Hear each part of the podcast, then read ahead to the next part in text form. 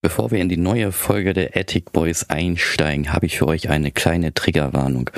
Heute werden wir die Themen über Therapieverläufe, Behandlungen, über psychische äh, Belastungen, Depression und Borderline sprechen.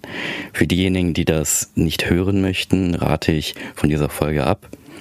Und dann würde ich doch sagen, wir starten einfach in die neue Ausgabe der Attic Boys. Hallo und herzlich willkommen zu einer weiteren Ausgabe der Ethic Boys. Mein Name ist der und an meiner Seite ist natürlich wieder der Thomas.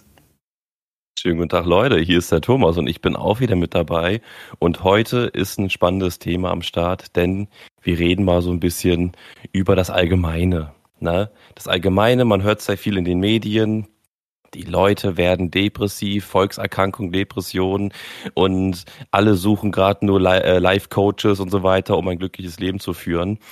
Ich habe mich mit dem Ganzen auch schon auseinandergesetzt, aber bevor wir da jetzt einsteigen, äh, du hast doch bestimmt wieder eine Frage mitgenommen, oder? Genau, ich habe ja eine Frage für euch vorbereitet passend natürlich zum Thema psychische Belastung. Und zwar, was denkt ihr denn? Wie viele Menschen haben in Deutschland eine psychische Belastung? Aber dabei werden nur die Werte aufgeschrieben, die auch gemeldet sind. Also es gibt halt leider keine Zahlen, die im Hintergrund sind. Ich denke mal, das ist nochmal eine verdoppelte Zahl, aber das sind die, die gemeldet sind. Also was denkt ihr, wie viele Menschen in Deutschland haben denn eine psychische Belastung? Also die Dunkelziffer will ich auf jeden Fall nicht wissen. Aber wenn man schon von einer Volkserkrankung redet, kann ich mir vorstellen, dass das locker, keine Ahnung, mindestens 30, 40 Prozent sind oder sowas. Aber ich, ich habe keine Ahnung. Ey. Wir werden es später herausfinden. Aber mhm. Volkserkrankung würde ich ja schon fast sagen, die Hälfte. Weißt du, was ich meine? Weil ja. das Volk ist komplett betroffen. Das hatten wir ja auch bei der, bei der wunderschönen Pandemie mitbekommen, dass auf einmal das Volk betroffen war. Und da waren ja auch eigentlich nur so wie viele waren da betroffen? 15 Prozent der Menschen hatten Corona oder sowas gehabt. So. Aber ist ja auch egal. Ähm, ist halt schon heftig und man liest immer mehr und mehr in den Medien und naja, ich hatte in meinem Leben halt auch schon ein richtig krasses, krassen Verlauf, sage ich jetzt mal. Vielleicht, ich will mich damit jetzt nicht schmücken oder sowas. Also es gibt Leute, die halt einen schlimmeren Verlauf hatten. Ich hatte aus meiner Sicht einen guten Verlauf. Dennoch hat jeder Mensch irgendwie sein Pflaster zu tragen irgendwie. Und das hatte ich auf jeden Fall auch bis heute noch, aber ich habe mir tatsächlich, als es wirklich nicht mehr ging in meinem Leben, hatte ich mir Hilfe gesucht und da wurde ich halt auch häufig gefragt, Thomas, ganz ehrlich, woher wusstest du eigentlich, dass das die richtige Therapie ist, die du da gemacht hast? Und ich muss ehrlich sagen, ich habe mich da auch eher nur so reingefriemelt, sage ich mal. Ganz am Anfang, wo ich mit mir selber, sage ich mal, nicht klar kam und auch eher ein dysfunktionales Verhalten hatte. Also zum Beispiel dysfunktionales Verhalten ist zum Beispiel, wenn man zu viel Alkohol zum Beispiel zu sich nimmt als Beispiel oder zu viel Zigaretten raucht oder irgendetwas zu viel macht, was wirklich, wirklich nicht gut tut. Weil ein Gläschen Sekt tut ja, ist ja okay so, aber wenn man halt die ganze Flasche dann trinkt, ist es dysfunktional. Das meine ich damit, damit man ungefähr ein ungefähr weiß, was ich da rede. Ähm, und als das jetzt, an, warte mal, aber ja? du hast ja gesagt, wenn man jetzt zu viel trinkt, was ist denn mit Leuten, die jedem nach Feierabend immer trinken? Es im gewissen Maß ist, ist es eigentlich okay. Man sagt ja, ein Bier am Tag ist okay, so, ne? Aber okay. wenn du jetzt, also dann theoretisch gesehen, wenn man von der Regelmäßigkeit spricht, wer wärst du ja Alkoholiker, genau. ne? Aber die Menge macht das Gift halt. Und ja. wenn du nur ein, wenn du nur ein Bier am Tag trinkst, sage ich mal, und das ist jetzt nur 0,3er zum Beispiel und kein 0,5er, dann fände ich das tatsächlich okay. Mhm. Aber wenn du dir jetzt einen ganzen Kasten jeden Tag reinhaust, ja, okay, ist dann, ist es, dann ist es dysfunktional, weil ja, es dann nicht okay ist, weil es nicht im Rahmen ist. Man kann natürlich sagen, ein Bier am Tag ist ja schon zu viel, das ist schon dysfunktional. Aber ich sage jetzt mal ehrlich, jeder Mensch, glaube ich, verträgt mindestens ein Bier. Danach bist du nicht besinnungslos oder fällst die Treppe runter oder übergibst dich oder sonstiges. Nach einem Bier bist du, wenn du wirklich nie getrunken hast, ein bisschen beschwipst so und hast eine lustige Zeit, aber du bist nicht komplett Katastrophe dann. Ne? Wenn du aber den Kasten trinkst, bist du komplett Katastrophe. Außer natürlich, wenn du das längere Zeit lang machst, dann bist du nur komplett Katastrophe, wenn du es nicht mehr machst. Und das ist dann ja auch wiederum dysfunktional, weil du ja nicht mehr normal funktionierst. Und na gut, das sind Suchterkrankungen, also, aber das ist auch dysfunktional natürlich. Es gibt da diverse Möglichkeiten. Man kann sich ja auch keine Ahnung, man kann sich auch selber wehtun oder sonstiges halt, das ist auch dysfunktional. Und ich hatte halt schon so dysfunktionales Verhalten, man muss ja nicht ins Detail eingehen, hatte, hatte ich auf jeden Fall schon und ähm, kam mit mir selber nicht klar und musste halt sagen, gut, ich krieg das hier nicht hin. Und dann wurde ich in die Notaufnahme geschleppt halt von meinen Eltern. Und dann war ich in der Notaufnahme und dann haben die erstmal gesagt, erstmal ist nix so. Ich selber wollte auch irgendwie dann nicht, weil das so komisch war, weil du auf einmal sitzt du im Krankenhaus, wartest, wartest vier, fünf, sechs Stunden und, und, und dann wird dir nur gefragt, geht's dir gut so, weißt du? War ein komisches Gefühl gewesen, aber ich war auch noch nicht, in dem Moment noch nicht bereit gewesen, ähm, die Hilfe hundertprozentig anzunehmen, als ich im Krankenhaus war, weil ich fand Krankenhaus, der Geruch und alles Mögliche eher mal ein bisschen beängstigend, muss ich sagen. So, da sind überall kranke und verletzte Menschen und hast du nicht gesehen, du bist nicht mehr zu Hause, sondern irgendwo in so einem klinisch reinen Raum, irgendwie alles ist weiß. Das hat einen in dem Moment, ich war da ungefähr 18, 19, 20 so in dem Dreh. Ich weiß jetzt nicht mal das genaue Alter, aber ich glaube, es war so 19 vielleicht gewesen am nächsten. Ähm, da fühlt man sich erstmal komisch, ne? Gerade Ausbildung angefangen und auf einmal sitzt du da und hast sonst nie was mit dem Krankenhaus zu tun gehabt. Mhm. Gut, ein, zwei Operationen hatte ich in meinem Leben gehabt, aber die waren in meiner Kindheit. Das heißt, in meiner Erinnerung sind die jetzt nicht mehr da gewesen. Aber als 19-Jähriger, vor allem in dieser kopftechnischen Situation, wo du mit dir selber nicht klarkommst, Hilfe willst, aber die dann irgendwie nicht annehmen kannst, weil du dann irgendwie Angst bekommst davor, das war halt schon ein mieses Gefühl. Dann haben wir das erstmal wieder abgebrochen, aber dann habe ich nach zwei Tagen gesagt, ganz ehrlich, das funktioniert wirklich nicht ich stelle mich dem Ganzen jetzt. Wir sind wieder in die Notaufnahme gefahren, haben mhm. da wieder fünf, sechs Stunden gewartet. Aber diesmal haben sie mich auch da behalten als Notfallpatient, weil ich sage jetzt einfach mal salopp, ich war stark suizidal gewesen. Ich hatte jetzt zwar keine Pläne oder so im Kopf gehabt, aber die Richtung war sehr stark gewesen. Und deswegen habe ich halt nach dieser Hilfe gesucht. Und dementsprechend haben sie gesagt, okay, den Jungen lassen wir jetzt hier, dann kommt er erstmal auf die äh, Suchtstation, aber auch nur, weil ich, weil das, weil kein anderer Platz frei war. Das heißt, ich durfte erstmal eine Woche bei der Suchtstation da mitlaufen. Waren auch nette Menschen da gewesen, muss ich sagen. Das war aber auch irgendwie komisch, weil ich zwei Nächte im Flur übernachten musste und sowas. Also das war schon echt komisch. Aber danach kam ich dann auf die richtige Station und zwar auf die DBT-Station. Die DBT nennt sich, ich, ich lese es jetzt mal ab, äh, dialektisch Behavior Therapie oder halt auch ähm, störungsspezifische modulares Behandlungsprogramm für chronisch suizidale Patienten und Borderline-Persönlichkeitsstörungen. Jetzt wisst ihr auch, warum das abgekürzt wurde mit Buchstaben, weil wenn man das Ding, glaube ich, immer lang aussprechen würde, ey, da, da brauchst du ja ewig. Aber ich habe mal eine Frage, ja. weil du wurdest ja, ja in, in Krankenhaus verwiesen, ne? so immer auch psychische Belastung. Also ich glaube, die meisten, die sich ja dann immer so bei psychischen Belastungen immer vorstellen, ist ja immer dieses klassische im Kino, ne, weißer, wie du schon gesagt hast, weißer klinischer Raum und dann sind da Leute, die dann schreien und mit Zwangsjacke rumlaufen. So ist es ja, denke ich mal, nicht, ne? Also, oder. Ähm, diese Leute, die du angesprochen hast, es gibt ja auch verschiedene Stationen und es gibt halt eine offene Therapiestation und eine geschlossene Therapiestation. Die geschlossene sind für die Leute, die wirklich, wirklich akut gefährdet sind und die haben auch teilweise, wenn ich ehrlich bin, Gitter vor den Fenstern, oh. damit die auch nicht abhauen. Ähm, weil die wirklich, das sind die, die ich kann's, ich weiß nicht, wie ich es ausdrücken kann, aber die können wirklich nicht alleine, weil die tun sich sonst wirklich selber oder anderen sehr schnell weh. Mhm. Ne, also die wirklich, wenn sie eine Gabel sehen, sich sofort irgendwo reinhacken oder sowas halt, ne? Das, solche Leute sind in der geschlossenen. So habe ich es jetzt zumindest wahrgenommen. Mhm. Ähm, aber das ich war, war in einer offenen, ne? ja, nee, ich war in einer offen. offenen Therapiestation und Entschuldigung, warte mal kurz. Boah, so viel geredet und trockener Hals. Ähm, ich war in einer offenen Station gewesen und tatsächlich hatte ich auch wirkliches Glück gehabt, weil das früher eine Privatpatientenstation war. Das heißt, wir hatten bunte Zimmer gehabt, mit hm. richtigen Betten gehabt und dazu noch eine Badewanne im Zimmer. Das du konntest als Patient cool. im Krankenhaus baden einfach. Das ist ja cool, okay.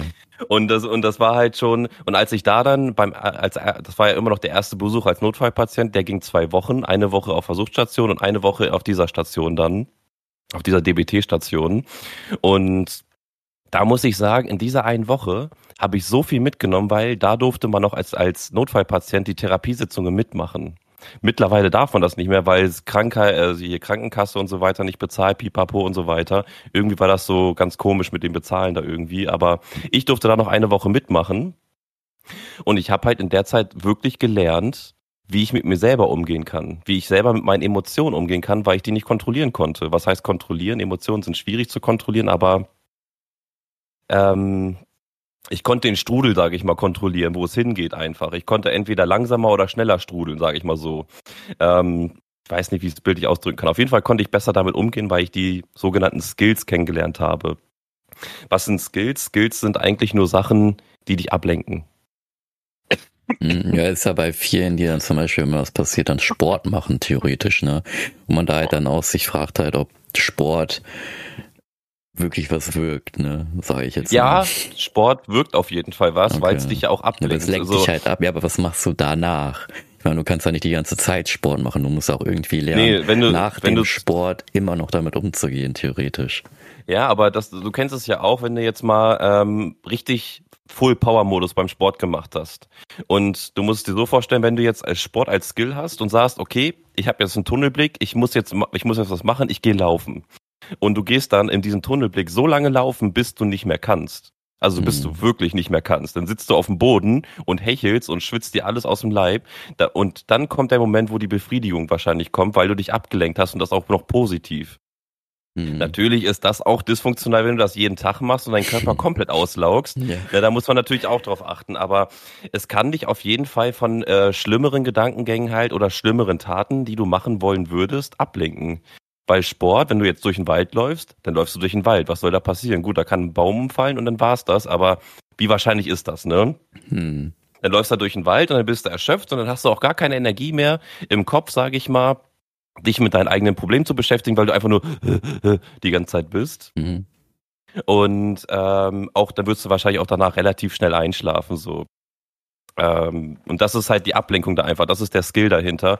Wenn du jetzt natürlich, äh, das habe ich auch als Skill gelernt, ähm, ein Gummiband an deine an deine Hand hier unter deine Handfläche da unten gegen machst, wo deine Adern sind, mhm. dann kannst du das da immer so gegenschnipsen. Mhm. Immer so gegenschnipsen. Zwei, drei Mal, dann, dann wirst du wieder wach, sage ich mal. Bei manchen hilft's, bei manchen hilft's nicht. Ist jetzt nur ein kleiner Skill, der dich wirklich sofort wiederholt, weil es ein kleiner stechender Schmerz ist. Aber auch wenn du das zu viel machst, ist es dysfunktional, weil du deine Haut dann kaputt machst und dich wirklich selbst verletzt. Aber es ist nicht so schlimm, wenn ich jetzt mal so sagen darf, wenn du ein Messer nehmen würdest oder eine mhm. Rasierklinge oder sowas. Weil dann ist das Gummiband doch schon besser, als wenn du dich schneiden würdest. Ne? Und das mhm darum geht's ja bei diesen Skills. Und die habe ich da gelernt, plus halt auch so ein, zwei andere Dinge, wie man die Welt mal betrachten sollte, halt einfach, ne? Dass Menschen andere Menschen sind zum Beispiel und nicht in nicht gegen dich sind, wenn du vor allem wenn du sie nicht kennst, warum sollten sie gegen sich sein und so weiter, halt solche Sachen, weil als wenn man depressiv ist und irgendwie alles gegen einen sieht, dann denkst du natürlich auch, dass jeder Mensch, den du kennst, den du siehst, immer gegen dich ist. Du siehst jeden Blick, der in deine Richtung kommt und du siehst alles als Beleidigung und sonst was halt und so weiter. Hier auch so ein kleiner Funfact am Rande. Ich war, hab halt eine, wurde mir diagnostiziert eine äh, Borderline-Persönlichkeitsstörung und äh, mir wurde gesagt, dass über 90 Prozent der Männer, die die Borderline haben, wahrscheinlich im Knast sind, weil sie mit ihren Aggressionsproblemen nicht klarkommen. Hm. Ist halt auch so ein kleiner Funfact am Rande, weil auch da das männliche Geschlecht weniger Hilfe annehmen möchte als das weibliche Geschlecht. Deswegen war auch bei der ganzen Station ein Zimmer mit zwei Männern und sonst nur die restlichen fünf, sechs Zimmer waren nur Frauen gewesen. Das hat mir die Statistik auf jeden Fall gezeigt. Ne? Mhm. ähm, und auch da nochmal, ich, ich bin ja selber ein, ein, ein Mann, sag ich mal, ähm, und muss auch sagen, Hilfe annehmen oder Hilfe sich suchen und bekommen ist überhaupt nicht schlimm, auch als Mann nicht. Und da muss man auch nicht über sein eigenes Ego oder sonst was springen und sagen, ich habe keine Probleme oder sowas halt. Das habe ich schon häufiger gehört und habe dann halt immer gemerkt, was aus den Leuten geworden ist. Und man merkt halt, man sollte sich, wenn es wirklich nicht anders geht, einfach mal Hilfe suchen und einfach mal offen kommunizieren und sprechen. Ne? Und das ja ist halt keine, keine Schwäche oder sonst was so, das ist Stärke eher gesagt, ja, wenn man das, sich Hilfe sucht. Das ist ja auch äh, immer noch so ein, ja, in der Welt immer noch ein komisches Ansehen. Ne? So der Mann, der, der kann alles, der, der ist stark, der setzt sich durch, der hat keine Krankheiten ja, und ja. Äh, der darf nicht weinen, weil das Schwäche ist. Und dabei sagen halt sehr, sehr viele Filme oder NCIS oder sowas wie von, dass du auch, Männer dürfen auch weinen, weil wenn ein ja. Mann seine Emotionen zeigt, ist der meistens stärker als der, der es halt in sich reinfrisst und sich damit selber verletzt eigentlich. Ne? Mhm. Das ist ja aber, Ganz genau, ja, ja. Du hast ja gemeint, du hast ja Borderline. Wie hast du denn, also wie hast du, also das wurde dir diagnostiziert, meintest du, ja. Und diagnostiziert denke ich dann immer so eine Art Erkrankung. Ich weiß, du magst das Wort nicht, aber äh, bei Borderline ist halt vielleicht auch für die Zuhörer irgendwie zu verstehen, kann man das vererbt bekommen? Keine Ahnung. Wo, also woher kommt das überhaupt? Weißt du das? Also haben die das irgendwie mal gesagt, wie das bei dir zustande gekommen ist? Oder? Also, wie es bei mir zustande gekommen ist, kann ich selber für mich auf jeden Fall beantworten, wie es auf jeden Fall zustande gekommen ist. Ähm, da kann ich ja gleich drauf eingehen. Ähm, aber mir wurde auch gesagt, dass es vererbbar sein kann, dass es in den mhm. Genen steckt und dass es auch über Generationen hinweggetragen werden kann. Das heißt, hm. ein, zwei Generationen bekommt es nicht und die dritte Generation bekommt es dann auf einmal. Ne? Also das kann möglich sein, nur möglich sein, muss aber nicht. Es kann halt auch durch, ähm, wie nennt man diese Schockmomente, die Traumata. Also es kann durch Traumata in deinen Kopf geraten.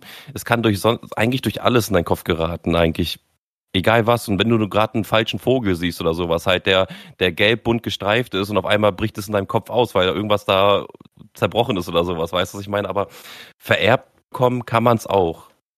Bei okay. mir persönlich war es, glaube ich, einfach gewesen, ähm, wenn ich jetzt aus jetziger Sicht auch von heute spreche, war es einfach eine extrem große Anhäufung von Missinterpretation von fremden Menschen.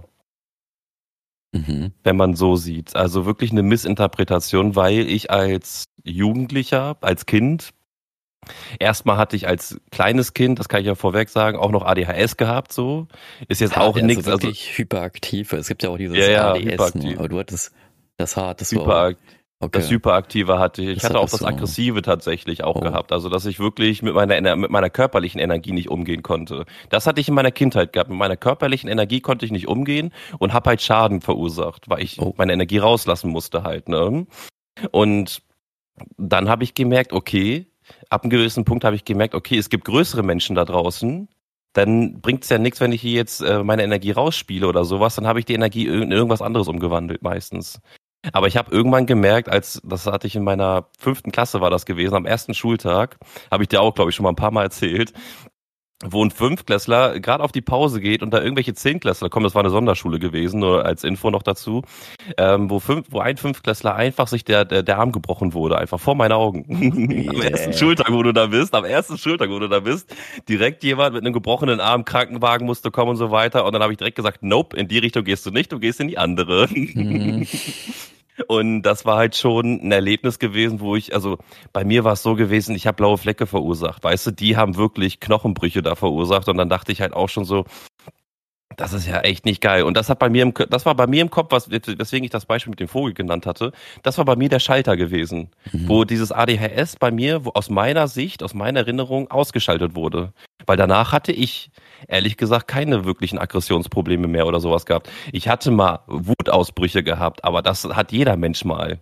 Mhm. Wutausbrüche, wo man mal für, für, einen, für einen Moment mal wirklich sauer ist und vielleicht mal außer Haut fährt oder sowas oder mal was kaputt macht oder so, aber es war nicht mehr so gewesen, dass ich wirklich richtig Schaden an anderen ausgeübt habe halt, sondern ich habe das eher in mich selber hineingefressen, als es an anderen auszuleben.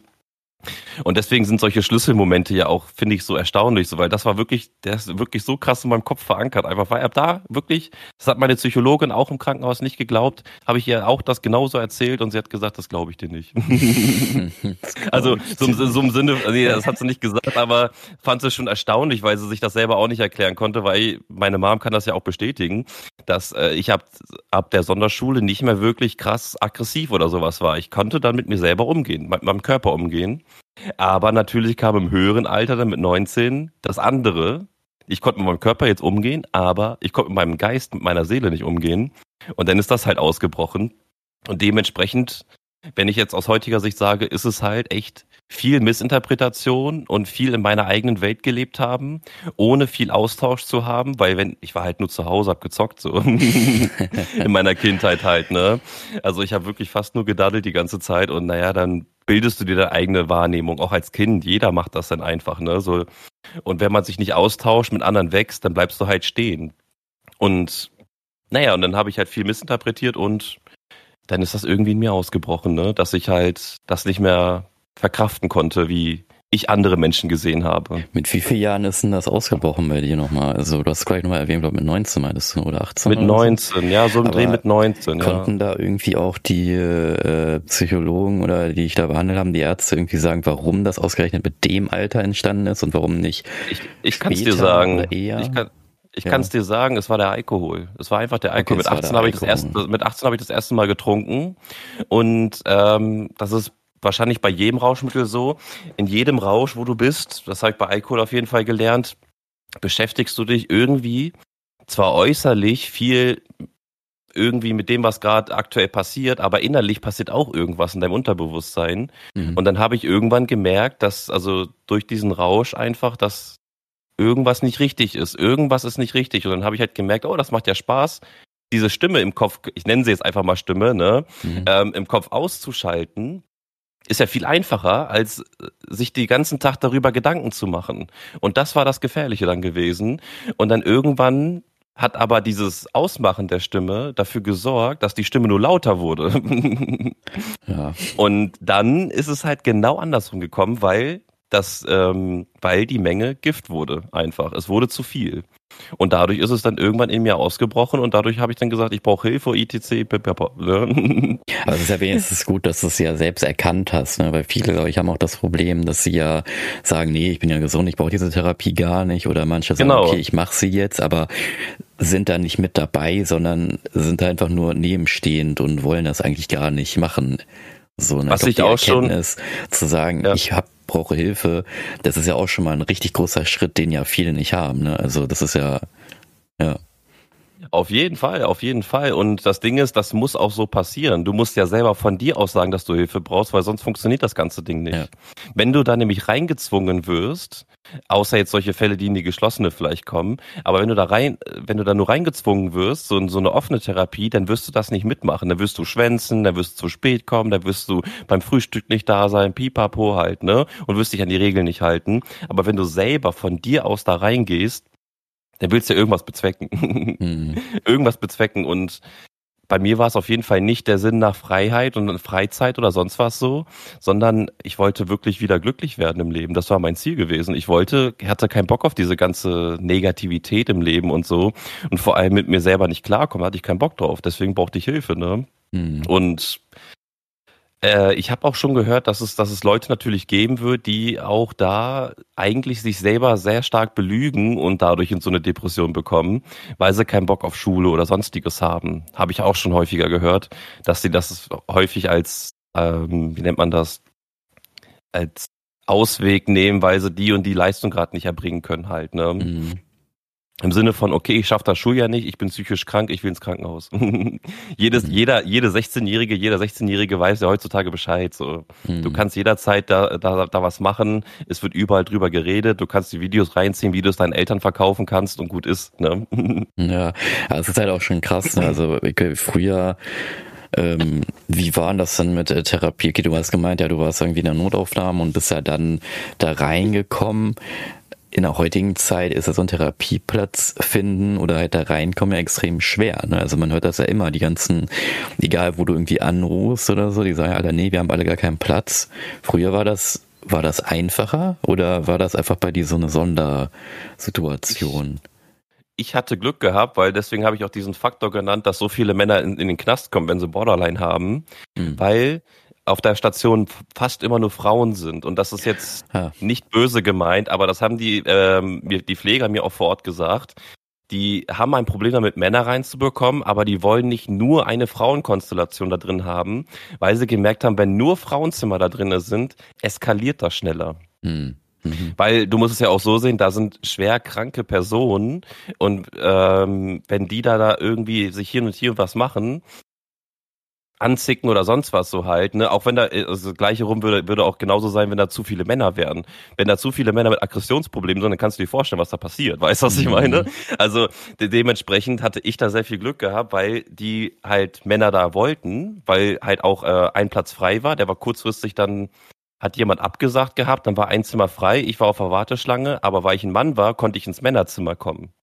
Weil mhm. da das Zimmer frei war, du kannst da ja keine Frau reinsetzen. Ist mhm. ja getrennte Geschlechterzimmer. Ja. Und deswegen hatte ich sehr viel Glück gehabt und hatte nach innerhalb von einem Monat, glaube ich, einen Therapieplatz gehabt. Ne? Oh, krass, das ist echt schnell. Bei, der, richtig, bei der richtigen Therapie halt, bei der ja. Äh, Borderline-DBT-Therapie. Das und ist ja echt, also ein Monat, wenn man nun mal echt schon teilweise hörst, ne, wie viele Jahre ja schon die Leute warten müssen ist natürlich ein Monat ja, schon ja. sehr schnell, ne? wenn man mal ganz ehrlich Das ist, das ist wirklich schon sehr schnell, aber es war halt nur ein doofer Zufall gewesen. Es war halt kein anderer Mann auf der Liste gewesen und äh, nur im Männerzimmer war ein Platz frei. Warum sollte man mich nicht reinholen? Ne? Es war halt mhm. wirklich Glück gewesen für mich, extremes Glück gewesen.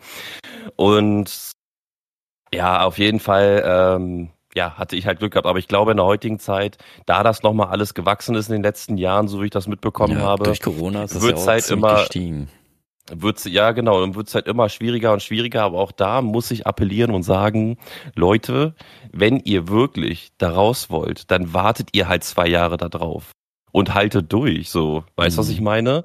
Ähm, weil, was bringt es denn sonst, sich, sich jetzt zu beschweren und zu sagen, äh, ja, ich krieg keinen Platz? Nein, du gehst da so lange gegen die Wand, bis du den Platz bekommst. Punkt. Mhm. Und das ist natürlich äh, na klar, als psychisch Kranker, ich war selbst in der Lage, ist das echt schwierig. Aber wenn ich ehrlich bin, das muss man sich, das muss man halt hinkriegen. Es ist ja genauso, wenn man jetzt einfach mal, ich, ich gucke in letzter Zeit viel The Walking Dead, deswegen habe ich so ein Wildnis, äh, so Wildnis gerade im Kopf halt. Ähm, aber es ist ja auch genauso, wenn du dir ein Bein in der Wildnis brichst, so, da, da musst du nach Hilfe rufen, damit jemand kommt und dir hilft. So, es ist ja nicht so, dass dann ähm, einfach jemand kommt und sagt, ja komm, dann nehmen wir dich jetzt mit. Das ist auch nur ein das wäre auch nur ein Zufall, weißt du, was ich meine? Hm. Das heißt, auch da musst du halt, äh, vielleicht auch doofes Beispiel, ich weiß nicht. Aber auch da äh, muss ich sagen, muss man halt so lange probieren und probieren und probieren, bis es geht, weil man will ja glücklicher werden. Man will ja mit sich selber klarkommen und das, da muss man halt durch. Und am besten ist es natürlich, wenn man sich Unterstützung von Freunden, Familie, Eltern, sonst wen holt, die da mitsupporten halt, ne? Soweit das, ich auch, der Weg, ja? Ja, soweit ich halt auch weiß, es gibt ja auch theoretisch bei der Rentenkasse kannst du ja oder Rentenversicherung kannst du ja auch solche psychosomatischen Reas ja beantragen. Ne? Das könnte man genau. ja theoretisch, also könnte es sich ja theoretisch auf dem Therapieplatz bewerben, ganz doof jetzt gesagt, aber könnte sich ja melden und dann sagen die, nee, wir haben jetzt erstmal für die nächsten paar Monate keinen Platz, kann sich auf die Warteliste reinschreiben und dann könnte man ja schauen, ob man nicht so eine psychosomatische Reha macht Vielleicht mhm. hilft die ja sogar auch schon. Ne? Kann ja auch sein. Dann, ich denke mal, die, die viele, die das ja machen, die kommen ja dann auch mal weg aus ihrem Zuhause und sind dann mal in einem Bereich, wo es, sag ich mal, schöner ist.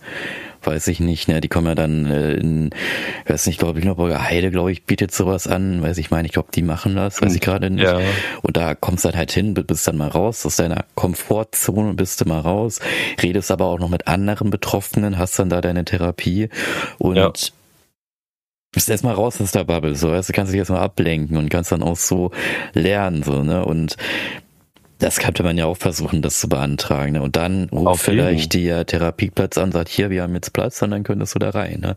Das gibt's ja ganz auch. genau, ganz genau. Und ähm, man kann ja auch, wenn man sich an sehr vielen, da muss man sich natürlich an seine Krankenkasse erstmal wenden, wenn man sich bei sehr vielen, äh, zum Beispiel privaten Psychologen, also wo du nur Einzelsitzungen hast und keine komplette Therapie hast, wenn du vielleicht nur sowas brauchst, kannst du auch da, wenn du dich bei sehr vielen anmeldest, dir einen privaten Psychologen holen und das von der Krankenkasse bezahlen lassen, wenn du dich bei sehr vielen schon angemeldet hast und die keinen Platz für dich haben. Also redet mit der Krankenkasse da, was für Möglichkeiten ihr da habt. Auf jeden Fall gibt es Möglichkeiten. Na klar ist das natürlich auch dementsprechend auch irgendwie überlaufen, das System. Man ja. muss halt leider warten in der heutigen Zeit, aber lasst euch auf die Warteschlangen schreiben. Nimmt das, was Eul gesagt hat, auch wahr. Vor allem, was du gesagt hast in diesen Therapiegruppen. Reden ist der wichtigste Weg bei der ganzen Sache. Ihr müsst den Mund aufmachen und ihr müsst die Wahrheit sagen, weil sonst bringt das nichts. Ihr könnt ja. euch selber nicht bei der Therapie belügen, weil dann hilft euch das nicht. Ich musste auch wirklich in sauren Apfel beißen und das ist das beste Beispiel von meiner Psychologin, die ich da hatte.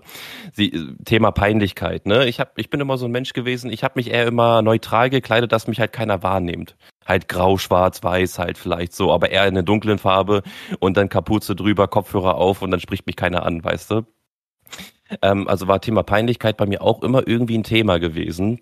Und dann hat sie mal zu mir gesagt, ähm, Thomas, ähm, wir sind jetzt hier zu zweit in einem Raum und ich möchte, dass Sie aufstehen, die Augen zumachen, sich im Kreis drehen und alle meine Entchen singen. Und ich habe gesagt, nein, das ist mir peinlich. Und sie hat gesagt, warum ist Ihnen das peinlich? Erstens bin nur ich hier. Zweitens würde keine andere Person jetzt hier reinkommen. Und dazu habe ich eine ärztliche Schweigepflicht, weswegen ich es niemandem berichten darf. Warum ist es Ihnen peinlich? Es wäre so, als, sie, als wären Sie jetzt alleine. Und das war wirklich ein, ein, Beispiel, wo ich mir echt so dachte, krass. Krass, mhm. warum, ist, warum sind mir Sachen auch manchmal so peinlich, halt auch manchmal so, weil ich weiß auch gar nicht mehr, worauf das Ganze, es ging, glaube ich, auch viel um Fremdscham auch. Warum sollte, warum, warum gibt es Fremdscham? Warum schämt man sich für jemand Fremden? Das war auch so ein mhm. Thema bei mir gewesen. Wenn jetzt jemand zum Beispiel, man ist am Kröpke in der Stadtmitte hier in Hannover und ähm, man ist an der Bahnhaltestelle und dann zieht sich da jemand aus und tanzt da nackt durch die Gegend bei irgendeinem äh, bekannten Makaraka-Song oder sowas halt, ne? Mhm. Ist ja egal, oder irgendeinem Popsong oder sowas halt, ne? Justin Bieber oder so und tanzt da nackt durch die Gegend. Warum empfindet man da Fremdscham? Weil man selber ist ja gar nicht betroffen. Es ist ja fremd, der Charme. Mhm. Eigentlich müsste die Person, die es ja macht, den Charme empfinden. Aber Menschen sind manchmal so lustig drauf, dass, dass man für etwas, was man nicht tut, Charme empfindet, weißt du? Mhm. Und solche Sachen waren bei mir irgendwie so auch so Schlüsselmomente gewesen tatsächlich, weil man sich so fragt, so ja, warum ist, warum, warum, warum ist das so? Warum mache ich mir über Sachen Gedanken, äh, die gar nicht meine Probleme sind? Was auch wieder zu einem Punkt kommt, Probleme. Ich habe andere Probleme zu meinen Problemen gemacht. Das war auch so ein Punkt gewesen. ja, ich will mir doch nicht vorstellen, dass halt Leute zum Beispiel in einer Bahn sitzen und dann guckt halt die Person, eine andere Person dich an und dann denkst du dann auch sofort so, boah, warum guckt die mich an? Habe ich falsche Schuhe an? Habe ich, sieht meine Kleidung schlecht aus? Und das finde ich schon äh, krass so, wenn Leute so darüber nachdenken, was andere, wie du schon halt meinst, so, also bei mir war es ja, immer so, wenn ich ja. mich kleide, war es mir immer total egal, was die Leute von mir denken. Viele haben mich dann auch angeguckt, weil ich mich ja anders kleide als andere. Und ja. bei mir war das immer so voll egal. Hauptsache ich fühle mich halt wohl und die anderen sind mir voll egal, was die denken über mich. So bin ich halt drauf bei mir war es halt nur bei den Sachen, die man halt öffentlich nicht, nicht so sehen konnte halt, ne? So, so T-Shirts oder sowas, halt mit Gaming-Sachen drauf oder sowas, die habe ich dann so für mich getragen. Aber ich war immer so ein Typ gewesen, der den Pullover getragen hat, weil ich mir über sowas Gedanken gemacht habe. Deswegen ging es mir schlecht, weißt du, was mhm. ich meine? Weil, wenn man wirklich immer denkt, was die, immer versucht zu denken, was die Person, die in deinem Umfeld ist, zu denkt. Ja, und dann, äh, dann bekommst du einen Blick ab und du denkst einfach nur so, warum guckst du mich jetzt so an? So, warum lächelst du nicht? Und warum bist du mhm. jetzt nicht freundlich? Und du denkst doch, ich bin doch so und so ein Mensch oder sonst was, keine Ahnung. Und wenn du durchgehend immer solche Alarmglocken im Kopf hast, Alter, da drehst du durch, Alter, da drehst du mhm. einfach nur durch. Und das waren solche Schlüsselfragen, weswegen ich sage, Therapie hilft halt. Es kann genau an solchen kleinen Punkten einfach kommen, wo die richtigen Fragen gestellt werden, die in deinen Kopf einfach machen und dann bist du sauber. Mhm.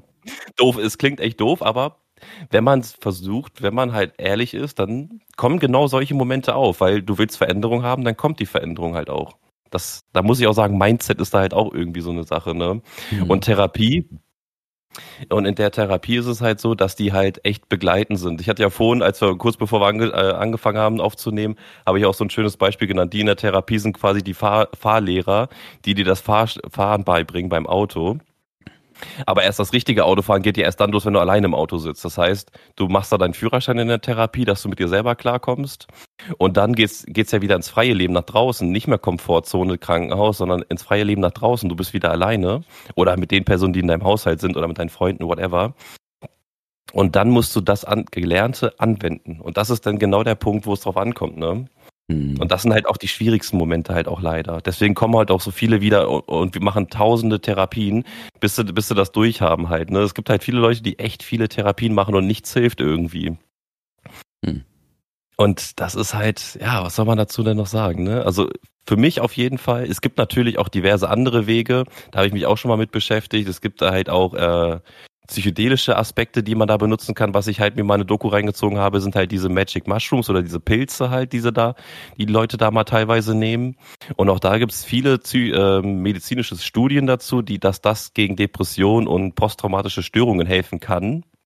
Aber ja, in Deutschland ist es natürlich verboten und dementsprechend darf man sowas hier nicht anwenden, außer du hast einen Arzt, der das machen kann. Also sind ja, wir in Deutschland. Die, es gibt ja, ja dieses medizinische Marihuana, ne, was ja viele Ärzte ausstellen. Ja, das stimmt, das gibt's das auch. Gibt's ja. ja. Das wäre, glaube ich, das Einzige, was, glaube ich, funktioniert und die anderen Dinger dann halt nicht. Deswegen halt, ne? Und dass da auch nicht ausprobiert wird, vor allem weil es ja auch naturbasierende Mittel wären. Ich würde es tatsächlich mal ausprobieren, wenn ich ehrlich bin, aber ja gut, ne, wie, kann, darf man ja nicht ausprobieren, dementsprechend sein lassen. Und auch da ähm, empfehle ich nicht, es auch nachzumachen oder es sonst wie zu machen, weil es ist verboten, man sollte es nicht machen und man sollte sowas, wenn denn auch, wurde in der Doku auch gesagt, immer unter Aufsicht machen von jemandem, der sich damit richtig auskennt. Und das ist am besten natürlich immer ein Arzt, ne? Aber naja, in in der deutschen Welt, da sind wir halt an Therapien gebunden und da muss man ja auch sagen, wenn man sich da durchkämpft so ein bisschen und auch offen und ehrlich zu sich selbst ist, dann kriegt man da schon einiges hin, denke ich mal. Für mich gesehen, für mich gesprochen auf jeden Fall. Und ich hatte ja auch zwei Therapien durchgehabt. Die erste Therapie war eher für Depressionen und Angststörungen gewesen. Und da muss ich sagen, da habe ich zwar ein bisschen was mitgenommen, da ging es halt darum, dass man halt eine Struktur im Leben haben soll, wie einen Stundenplan. Dann sollst du halt Hobbys dir äh, ausdenken und machen halt. Und eigentlich ging es nur um Struktur die ganze Zeit bei Depressiven. Es ging nur die ganze Zeit um Struktur und dass man sich den Ängsten stellen soll, dass, dass man keine Ängste mehr hat. Doof gesagt und kurz gehalten jetzt einfach, weil ich merke schon, wir sind schon bei sehr viel Zeit. ähm, und deswegen, und da war ich dann halt auch so gewesen, die Struktur, dies, das und so weiter, hm, komisch, brauche ich auch irgendwie. Aber ich hatte ja auch irgendwie Struktur. Durch meine Ausbildung, durch Schule und so weiter hatte ich ja äh, Struktur gehabt.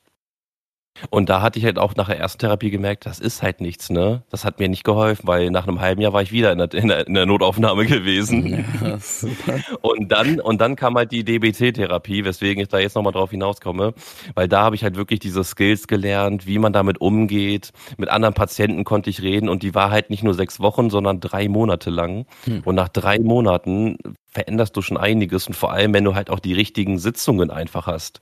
Wenn du das Richtige lernst, weil da konnte ich mit meinen Emotionen umgehen, ich sollte mich mit, mir selber beschäftigen.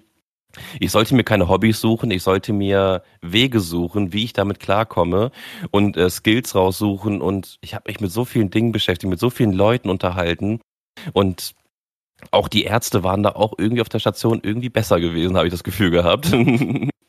Ist ja auch manchmal immer so ein ärztebezogenes Ding, ne? Äh, und da muss ich wirklich sagen, nach der zweiten Therapie plus die Tagesklinik, was ich danach noch hatte, um äh, wieder ins alltägliche Leben zu kommen, weil nach drei Monaten nur im Krankenhaus, ja. nur am Wochenende zu Hause, äh, da, ich sag dir, wie es ist, das ist dann schon komisch, wenn du dann ohne Aufsicht bist. Deswegen hatte ich danach noch, glaube ich, einen Monat ähm, Tagesklinik gehabt, wo ich quasi wie einen normalen Arbeitstag als äh, in der Tagesklinik war halt. Mhm. Du gehst nicht zur Arbeit, sondern du gehst zur Tagesklinik und hast da deine Sitzungen und gehst am Abend wieder nach Hause. So ist die Tagesklinik halt. Und da wurde das Ganze, was ich in der stationären gehabt hatte, nochmal weiter aufgearbeitet, nochmal verbessert, verfeinert, sage ich jetzt mal so grob. Ähm, und dann wurde ich quasi mit zu Hause schlafen und so weiter ins richtige Leben wieder entlassen. Und man muss ja auch ehrlich sagen, wir reden ja jetzt schon seit über 30 Minuten nur über diesen Verlauf. und jetzt ja. fragt man sich, jetzt fragt man sich natürlich auch, ähm, was ist jetzt? Ja, hat es was gebracht? Hat es was gebracht? Mhm. Und ich muss ehrlich sagen, eine Situation muss ich auch noch sagen, damit nicht alle Leute entmutigt werden oder sowas. Ich hatte nach meiner Tagesklinik ähm, hatte ich einen Anruf gehabt, weil ich noch eine, eine einmal in der Woche eine Stunde Termin bei einem Psychologen haben wollte. Und da hat mir ein Psychologe gesagt, ganz ehrlich, wenn die Emma, wenn die, wenn das Krankenhaus ihnen nicht helfen kann, dann können wir ihnen auch nicht helfen und hat aufgelegt. Ja, das ist ja echt total motivierend, sowas. Ey. Das ist richtig motivierend danke gewesen. Für nichts, ey. Wirklich, danke für nichts und ja, so weiter. Dem hätte man sofort eigentlich äh, die die Dialog Lizenz entziehen so. Ja, genau, ja. Lizenz sofort entziehen, wenn sowas schon kommt, ey, ganz ehrlich. Und das ist halt schon echt hart gewesen. Und ab dem Zeitpunkt habe ich bei mir tatsächlich entschieden zu sagen, ey, ganz ehrlich, ne, F euch alle so, ne? Ja. Ich therapie mich ab so ab heute selber. Ich habe das nötige Grundwissen dazu. Ich wollte da, weil ich hatte dann, dann hatte ich ehrlich gesagt keine Energie mehr gehabt, mich da noch hinterzuklemmen, weil ich dachte, mir geht's ja wirklich gut. Ich bin ja therapiert, bei mir ist alles super halt. Aber solche Leute hast du leider auf diesem Markt auch und deswegen wollte ich den einmal erwähnen, weil so von solchen auf jeden Fall nicht entmutigen lassen.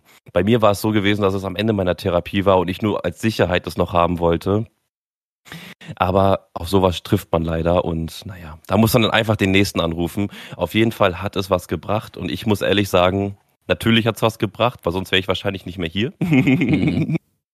Und dazu muss ich auch ehrlich sagen, ähm, man hat so viele Menschen, so viele Erfahrungen da mitgenommen. Ich gehe auch teilweise immer noch ab und zu mal zum Krankenhaus zu der Station und äh, sitze einfach mal für fünf Minuten und, und, und, und sagt mir einfach, Alter, und hier, hier war es, ab, ab hier war es wieder gut gewesen, weißt du? Mhm. Weil ich muss ehrlich sagen, ich habe durch die Skills gelernt, wie ich die ersten zwei Jahre erstmal durch meinen Tunnelblickmodus rauskomme. Wenn ich wirklich nicht mehr mit mir selber umgehen konnte, konnte ich mich auch in alltäglichen Situationen wieder zurückholen und das alleine. Das war halt schon sehr gut gewesen. Was halt sehr lange gedauert hat, muss ich wirklich sagen, auch nach der Therapie, ist halt das Thema Emotion. Das hat wirklich ewig gedauert, mhm.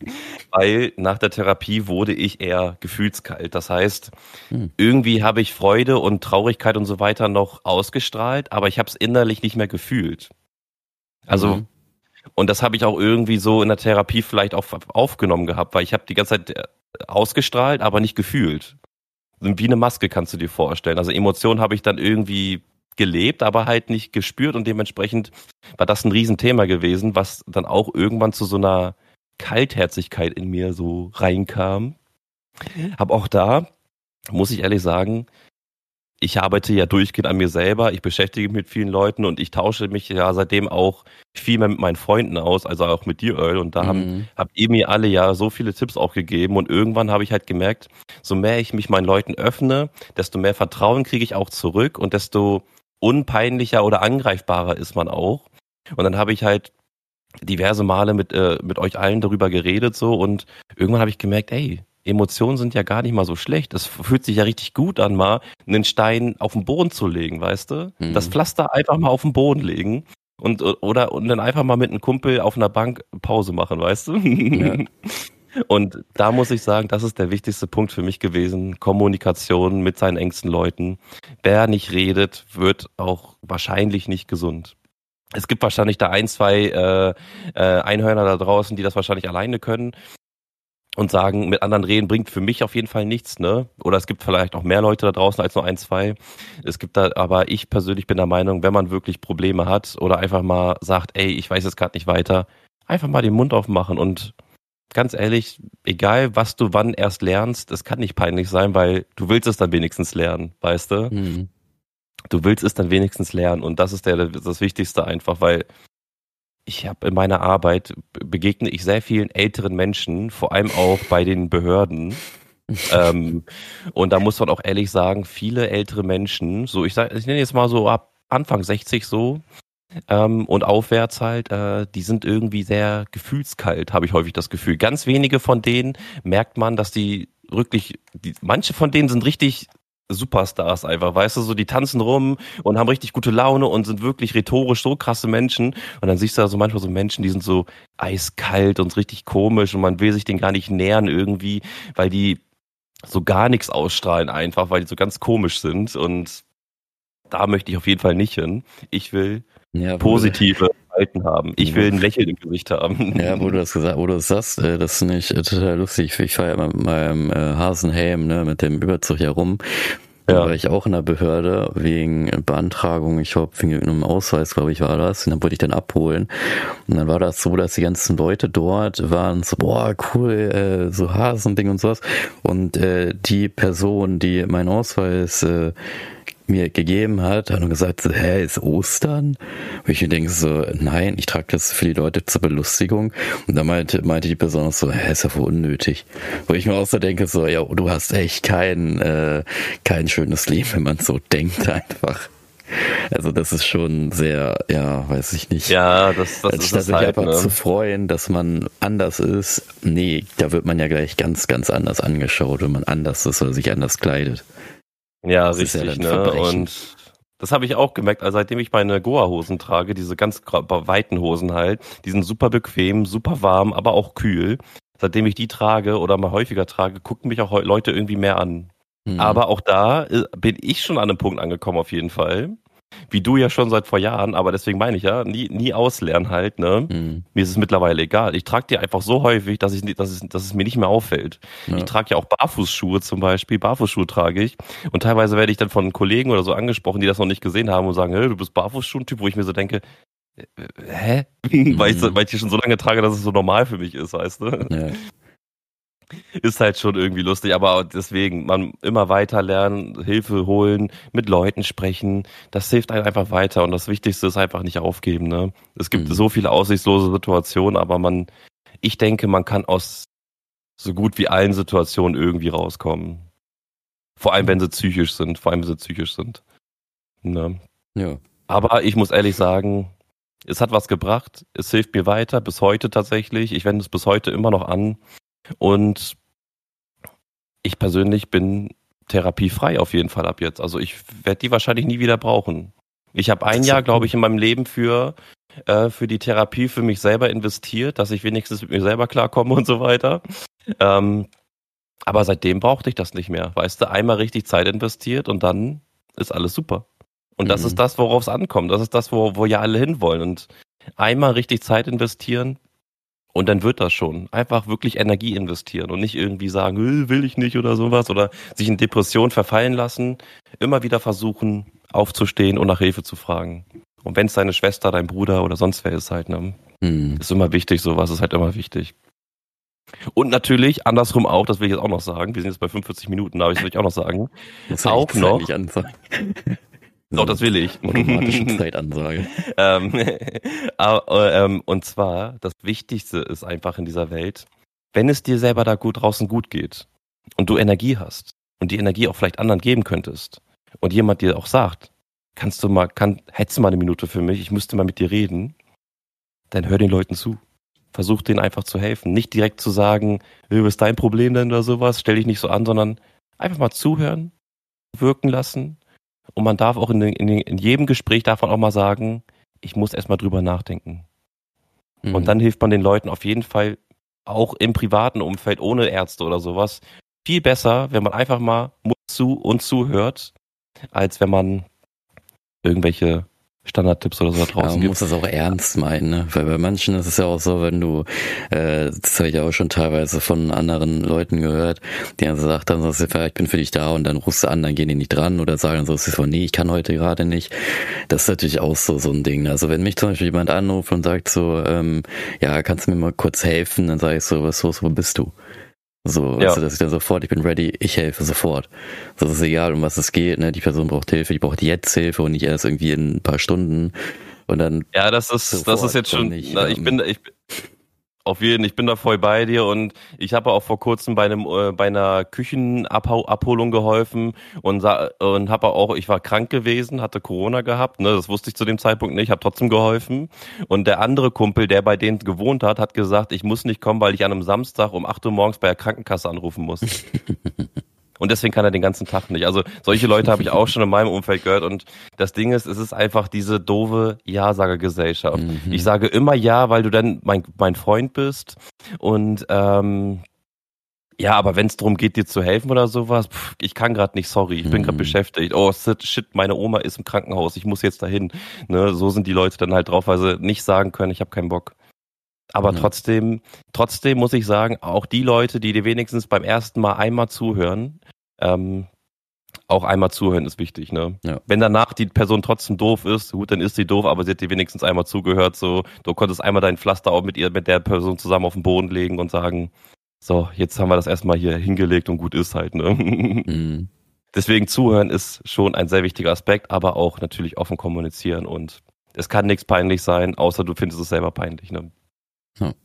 In dem Sinne würde ich sagen, hast du noch eine Frage, genau. die wir genau. noch beantworten müssen? Die, Frage, die wir noch beantworten wollen. Und zwar war ja die Frage, was denkt ihr, wie viele Menschen haben in Deutschland eine psychische Belastung? Ich würde aber mal sagen, ich decke das vielleicht auf. 30 Prozent, ja. glaube ich, hast du ja am Anfang gesagt. Vielleicht ist es die ja. Dunkelziffer, dass es echt 30, 40 Prozent sind. Aber die, die gemeldet sind, sind halt nur so circa, naja, nur, aber es sind halt dann noch sehr viel, sind ja circa 18 Prozent in Deutschland. Wie gesagt, mhm. das sind halt Dinge, die registriert wurden. Ne? Ich schätze mal, dass es viel, viel mehr ist, weil sehr, sehr viele Leute trauen sich ja auch gar nicht, das zu sagen, dass sie eine Belastung haben oder sagen, nee, ey, ist doch alles gut. Wie gesagt, die Dunkelziffer ist bestimmt das Doppelte, das Dreifache. Und ja hier ist auch ein Alter zwischen 15 bis 79, ja, kann man auch nur pauschal sagen. Also ich glaube, es gibt auch Leute, die im späteren Alter das bekommen können oder Kinder oder Jugendliche das eher noch bekommen können. Man kann nie davon befreit sein. Ja. Man kann psychische Erkrankungen können halt äh, immer vorkommen. Auch wenn ich Erkrankungen auch nicht mag, aber damit jeder Bescheid weiß, sage ich das so. Aber ja. Halt in jedem Alter immer vorkommen. Wirklich immer. Und wenn du 90 bist und sagst, ich krieg das nicht mehr, nächstes Jahr hast du es auf einmal. Also es kann halt wirklich immer vorkommen. Deswegen immer reden, nichts in sich reinfressen und immer kommunizieren mit den Leuten und immer gern zuhören und alles Mögliche. Und dann werden wir Step by Step alle besser. so, so mehr wir zuhören, desto besser wird's. Ja, und da würde ich sagen, das war doch eine schöne Ausgabe. Wir haben jetzt ein bisschen mehr kennengelernt von psychischen Belastungen und auch hoffentlich habt ihr auch Tipps mitgenommen. Wir meinen das natürlich wirklich ernst, was wir alles sagen. Und wenn ihr irgendwelche Probleme haben solltet, dann sprecht mit Familie, Freunde und holt euch ansonsten professionelle Hilfe bei Krankenhäusern, Therapieplätzen, also hier Rentenversicherung. Spricht offen darüber keiner wird euch das irgendwie schlecht nehmen, weil das ist leider in Deutschland, wie du schon gemeint hast, eine Volkskrankheit und die muss auch ja. ernst genommen werden. Die muss ernst genommen werden, aber auch da muss ich sagen, wenn ihr es nicht habt, dann tut nicht so. Ja. Das ist immer Man muss einfach Leuten, mal. Das ist halt so wie mit den Leuten, die zum Beispiel Schnupfen haben, aber dann den Krankenwagen rufen, weil sie in die Notaufnahme kommen wollen. Da gibt's auch das häufig. meine ich, das meine ich. Meistens ist das Leben schlechter, als es eigentlich ist. Also erstmal angucken, was man hat, dann für sich für alles bedanken, was man hat und dann nochmal gucken, wie es einem geht. In dem ja. Sinne, Leute, habt einen schönen Montag, viel Spaß, tschüss. Bis zum nächsten Mal. Tschüssi.